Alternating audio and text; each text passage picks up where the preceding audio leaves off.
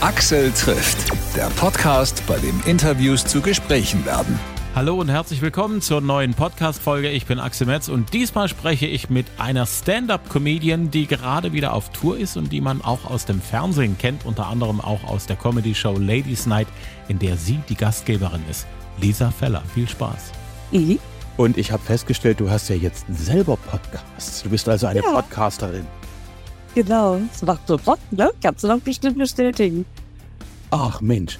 Und äh, was bei mir total hängen geblieben ist als allererstes, du hast einen Naschkatzen-Podcast.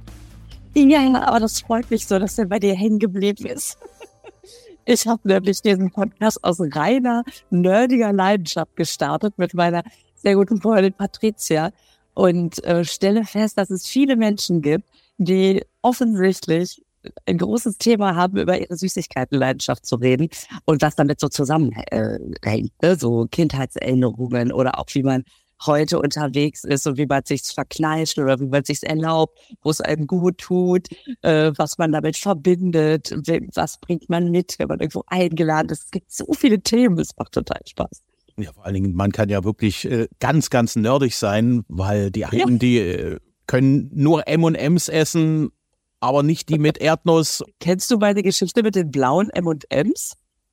Nee, die kenne ich nicht.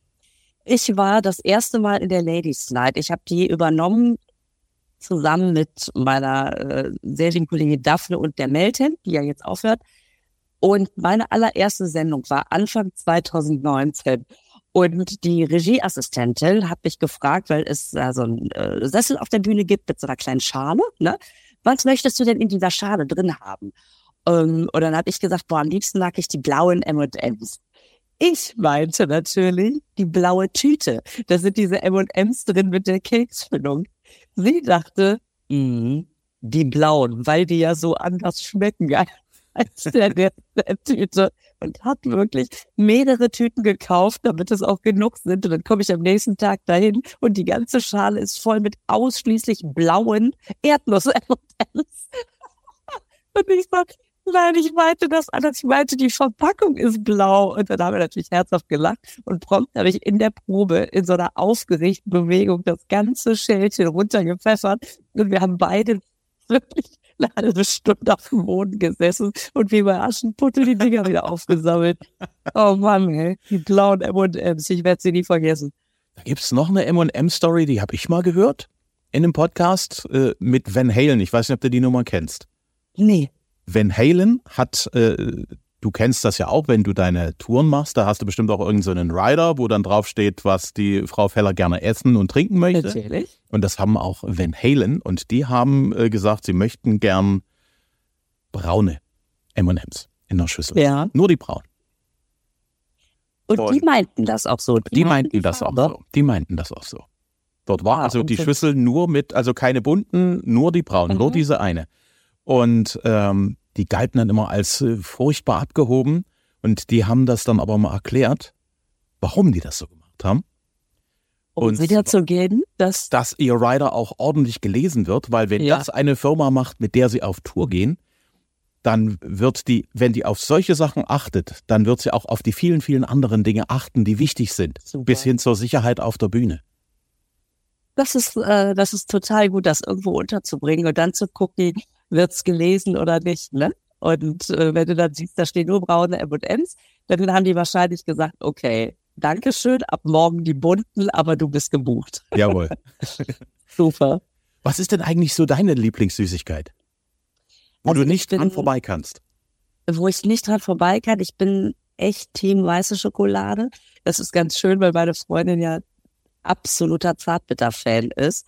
Oh, und, das, und dann sind wir jetzt gute Gegenpole. Das wäre auch total langweilig, wenn wir beide immer sagen würden, ja, schmeckt super, ja, finde ich auch. Okay, das war's von uns für heute. Und ich liebe weiße Schokolade. Ähm, ich, und wenn ich sowas habe, irgendwie weiße Schokolade mit so ein bisschen Brezel oder Crunch, also da, da ist ich, ich bin auch so jemand, ich merke das gar nicht, dass die Tafel weg ist. Die hat ja auch ungefähr die Größe wie so ein Butterbrot. Und dann, das ist Absicht, das ist Absicht. Ah, ist die ja, oder? dass man so denkt, man isst ja eigentlich was Gesundes. Es ist eine Art Brot und dann ist sie weg. Und man ist ja auch satt. Erstmal für zwei Minuten, bevor man sich dann der Tüte Chips so als Gegenpart zuwenden kann. Es ist wirklich schlimm. Ich knabber gerne, ich äh, esse gerne. Aber mein Gott, jeder hat so seins, ne? Ja, klar. Und ich meine, du kannst es ja leisten. Wenn Ja, es ist ich auch das, Arbeit, Wenn ich das mache, dann gesagt. springt mir das dann aber auch wirklich äh, sofort auf die Hüfte. Sofort. Ja, bei mir, obwohl doch, es gibt die Leute, ne, die so sagen, ich kann den ganzen Tag essen, ich nehme nicht zu. Ich habe keine Ahnung, woran es liegt. Da wird man dann immer so ein bisschen aggressiv und sagt, geh aus meinem Sichtfeld. Aber ähm, nein, ich liebe die natürlich, ich beneide die, ich hasse die. Aber ähm, bei mir ist es auch eher so, ich gehe dran vorbei und es springt auf die Hüfte. Deswegen versuche ich mich da eben äh, zu kanalisieren. Ja, wenigstens machst du ja einen Podcast damit. Mit, Genau. Und das ist das Schöne. Wenn ich mir Süßigkeiten kaufe, kann ich immer sagen, mache ich beruflich. ist ja Recherche. Das Ich esse ja nichts, ich nasche ja nicht. Genau. Deine aktuelle Show heißt Dirty Talk. Mhm. Ich könnte jetzt sofort äh, ganz, ganz äh, fürchterlich anzüglich werden und sagen, "Ah, stehst du ja drauf, ne? nee. Worum geht's in deiner Show? Also es geht vor allen Dingen um Kommunikation, habe ich so festgestellt. So kann man es gut zusammenfassen. Ich habe mich sehr darüber aufgeregt, dass der Ton so rau ist, ja, egal worum es geht und wenn es nur Kleinigkeiten sind, so im Alltag, auch in Situationen, in denen es echt nicht sein muss. Und ähm, eigentlich könnte man sagen, es ist naja, nicht genau das Gegenteil, aber ich breche echt eine Lanze für die für die netten Töne, ja. Und wenn du aber ein Programm natürlich nennst, hey, seid doch mal wieder nett zueinander. Das kommt natürlich keiner. Ähm, deswegen ist das natürlich ein griffiger Titel. Aber ich finde Dirty Talk generell super. Erstens, wenn man ihn da macht, wo er hingehört. Zweitens, wenn man sich einig ist. Dann lass los. Dann kommen alle Kanonen frei. Aber so dieses Miteinander im Alltag, ich glaube auch, dass da so die, da ist so auch so der Kern, ne? Da fängt's an, da beginnt die kleine Kommunikation, die dann irgendwann zu großer, blöder Kommunikation werden kann. Und das ist so das, was mich bewegt hat. Und das bewegt einen ständig. Ich habe vorgestern, wie, wie- wie heißt der Typ, äh, Rosin, der mit den Restaurants, der dort diese ganzen Restaurants, Ja, vor dem. Ruin- der vor den, der die Restaurants vor dem Ruin rettet. Ja. Und äh, in der Küche wird ja ohnehin ein sehr direkter Ton gehalten.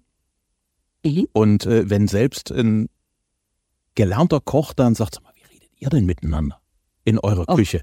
Was ist denn das Okay. für ein Ton? Das könnt ihr doch nicht machen, Kinders. Dann weißt du, dass da äh, eine Menge Schranken im Miteinander völlig eingerissen und überfahren worden sind. Mhm.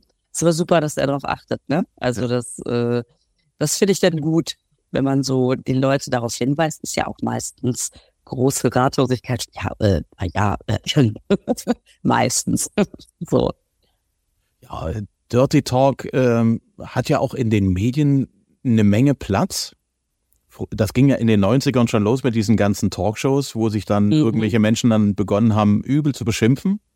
Mhm. Dann die, äh, diese Gerichtsshows sind natürlich auch sehr, sehr spannend, wo man wirklich sagt, also Moment, also ich war auch schon mal vor Gericht als Zeuge vorgeladen, da hat niemand Ja? gesprochen. Ja, ja, Okay, und da wurde wirklich äh, artig geredet. da wurde artig geredet, dort wurde, da gab es ja nicht so, also was du da erzählt hast, geht ja überhaupt nicht oder fürchterlich, das, äh, nee. Aber das wird in den Medien so, ja, gezeigt und ich glaube, es gibt immer noch Menschen, die sagen, ja, das ist das wahre Leben. So macht man das halt, also mache ich das jetzt auch. Ja, das kann schon sein, ne, dass man da, da, dass man da so einen Ton vorgibt, der eigentlich der Realität gar nicht so entspricht, bis er der Realität entspricht.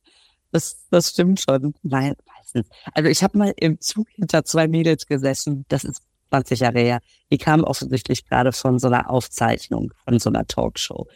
Und die unterhielten sich darüber und ich merkte, wie die so im Nachhinein so nochmal alles so durchgegangen sind, ob sie das alles wirklich so sagen wollten. Das Gespräch war ein bisschen einfacher ge geartet, sag ich mal. Also, weil das, also ich habe mir das bis heute gemerkt, weil die eine gesagt hat, ich habe denen das einfach gesagt. Die andere hat dann immer gesagt, ja, du hast denn das einfach gesagt. Ja, ich habe denen das gesagt. Aber es war auch okay, dass ich denen das gesagt habe. Ne? Ja klar, du hast denen das halt einfach gesagt. Das ging minutenlang so weiter. Ich hätte am liebsten irgendwann dazwischen gefunkt und gefragt, was hast du ihm denn gesagt? Jetzt mach's doch nicht so spannend. Aber ich habe dann doch davon abgesehen, alle Talkshows im nächsten halben Jahr zu gucken, um, um mitzukriegen, was sie ihm denn nun gesagt hat. Aber da merkt, also, und das war halt vorher und nachher auch schon davon gerahmt, so, dann sitzt man da so, dann sagt man das so. Also wahrscheinlich sagt man dann schon Sachen, die man nachher auch vielleicht bereut, ne? Wahrscheinlich, ne? Das war übrigens gerade so ein sehr schönes Beispiel für sogenannten Circle Talk. Also das, ja. das machen Mädels, glaube ich, sehr, sehr gerne. Ist das so? Frauen das drehen so? gerne Ist das so? Genau, ja, finde ich genannt. Also da sagt man sich immer wieder die gleichen Dinge mit anderen Worten und irgendwie die Unterhaltung bewegt sich keinen Meter vom Fleck. Aber man hat unheimlich viel Emotion ausgetauscht. Ich glaube, dass das sowas ist, wo es gar nicht darum geht, was man sagt, sondern dass man einfach sich zuhört. Das, ich weiß es nicht. Vielleicht hat das eine andere Funktion. Ja, wahrscheinlich ist es so die reine emotionale Komponente, weil äh, Frauen fragen ja auch nicht nur, was hat er denn gesagt, sondern auch, wie hat er es denn gesagt? Absolut. Und warum? Und, Und was hat das mit dir gemacht? Das ist alles drin in der Frage. und wie klang die Und- Stimme? ja, genau. Was hatte, was hatte er an? So. Du bist jetzt seit zwei Jahren mit der Show auf Tour. Knapp, ja. Knapp, ne? Hm? Anderthalb, glaube ich. Ja. Wie viel hat sich in der Zeit in der Show geändert? So in der Art und Weise, wie du auf die Bühne gehst, wie du auch äh, den vorgefertigten Pfad verlässt nach links oder rechts. Mhm. Das interessiert mich immer sehr, weil äh, die Zeit ändert sich ja ohne Ende immer schneller gefühlt. Ja, wie hat das deine Show geändert? Also das ist sowieso immer spannend, wenn man so eine neue Show macht. So die ersten Auftritte sind ja ganz neu und frisch. Man probiert noch Texte aus, man hat vielleicht noch mal eine neue Überleitung geschrieben. Man ist, während man auf der Bühne steht, die ganze Zeit im Hinterkopf noch damit beschäftigt, was kommt noch mal als nächstes. Hoffentlich vergesse ich den Text nicht. Und irgendwann, so nach zehn Shows, würde ich sagen, hat man langsam so einen roten Faden drin, noch mal umgestellt. Und dann fängt das Arbeiten an, dass man wirklich sich darauf konzentrieren kann, wo kann ich vielleicht noch ein bisschen dazu improvisieren, wo ergeben sich durch Zuschauerreaktionen noch neue Sachen. Und jetzt ist eigentlich perfekt, weil jetzt es schön rund ist. Also es ist jetzt wirklich total rund gespielt, aber auch noch nicht abgespielt. Also irgendwann, wenn es so kurz vor Ende ist, und man hat, man weiß, boah, noch drei Shows und dann geht's ins nächste Programm, abgesehen davon, dass man dann so ein bisschen wehmütig ist, denkt man aber auch, ja, war jetzt auch schön, aber ist auch, jetzt habe ich auch Bock auf was Neues. Und jetzt ist gerade so eigentlich so der schönste, der schönste Teil in so einer Tour, dass man sagt, ich kann alles und ich habe noch Bock drauf. Ich habe letztens mit Martin Rütter, hier diesem Hundeprofi, gesprochen. Mhm. Und der hat mir erzählt, dass er so die ganzen ersten Shows, die er so macht, alle mitschneidet und Mhm. sich das dann in aller Ruhe anguckt und sagt, nee, das war nicht so toll, das war toll, das war, hm, da muss ich mir noch mal was einfallen lassen, das war ganz okay, aber da geht noch was. Machst du sowas auch am, in der Anfangsphase? Äh, das sollte ich. Aber Martin ist natürlich auch super fleißig und, ähm, und hat natürlich auch eine Kamera. Damit fängt es ja schon mal an. Und äh, Martin ist, glaube ich, auch jemand, der am Anfang sehr viel so drauf losquatscht und guckt, was funktioniert und gar nicht so viele Texte hat. Also, oder so, so unglaublich formulierte Texte. Und ähm, bei mir ist es so, dadurch, dass ich sehr sehr viel mache von dem, was ich vorher auch beschrieben habe, äh, kann ich nachher noch durchgehen. Ich gucke mir den Text an und ich weiß, ah, an der Stelle haben sie gelacht, an der nicht. Manchmal ärgere ich mich. Mal- Das, das ist dann wirklich doof, wenn man denkt, oh nein, da hatte ich doch so eine gute Idee auf der Bühne. Es war so ein Lacher, scheiße, was habe ich da gesagt? Und dann erinnert man sich nicht mehr. Das ist dann irgendwie auch ärgerlich, aber kommt vor. Manchmal fällt einem das dann in der nächsten Show ein, dass man plötzlich da steht und denkt, was habe ich gesagt? Oh, das sag ich direkt nochmal. Und äh, deswegen gehe ich es meistens eher nachher am Text nochmal durch. Hm. Ähm, Gibt es auch so eine Momente, wo du am Schreibtisch sitzt und dort eine wunderbare Geschichte entwirfst, wo du dich bekringeln könntest, wenn du im Publikum sitzen würdest, wo du dann irgendwie merkst, also auf der Bühne so richtig funktioniert das nicht. Und ich kriege nicht so richtig am Anfang raus, woran das liegt. Weil die Nummer ist ja gut. Und das weißt du ja auch. So lustig, dass man manchmal wirklich überzeugt ist. So, jetzt habe ich aber hier gerade die Comedy neu erfunden.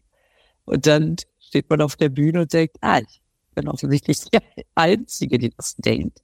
Ähm, das passiert, dass man wirklich denkt, man hat irgendwie was Lustiges und die Leute gucken einen ganz offen an und fragen sich, aha, wie geht's weiter?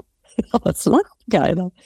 Ähm, und andersrum passiert das auch, dass man nur so eine Überleitung schreibt, damit man von der einen Nummer zur anderen kommt. Und das ist dann plötzlich der Superburner. Und das wird dann die neue Nummer, wenn man sich da nochmal dran setzt. Also, das ist total spannend, diese Publikumsdynamik.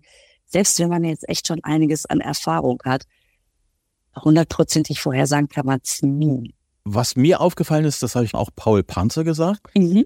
LOL. Diese ja. Fernsehshow, wo man nicht lachen darf, sonst fliegt mhm. man raus. Mhm. Ich habe ihn gefragt, warum er noch nicht mit dabei war und du fehlst ja da auch in dieser ganzen Geschichte. Ich habe ursprünglich gedacht, da kommen immer wieder neue Menschen rein. Und äh, ganz ehrlich, sowohl den Paul würde ich gerne dort sehen, als auch dich. Hat noch nie jemand gefragt? Und was hat der Paul gesagt, warum nee. er da nicht bei ist? Der hat gesagt, mich hat noch nie jemand gefragt. Ach. Das ist ja auch interessant. Der ist doch der, der Knaller. Aber dasselbe sagt der Paul wahrscheinlich auch über mich. Wäre nicht.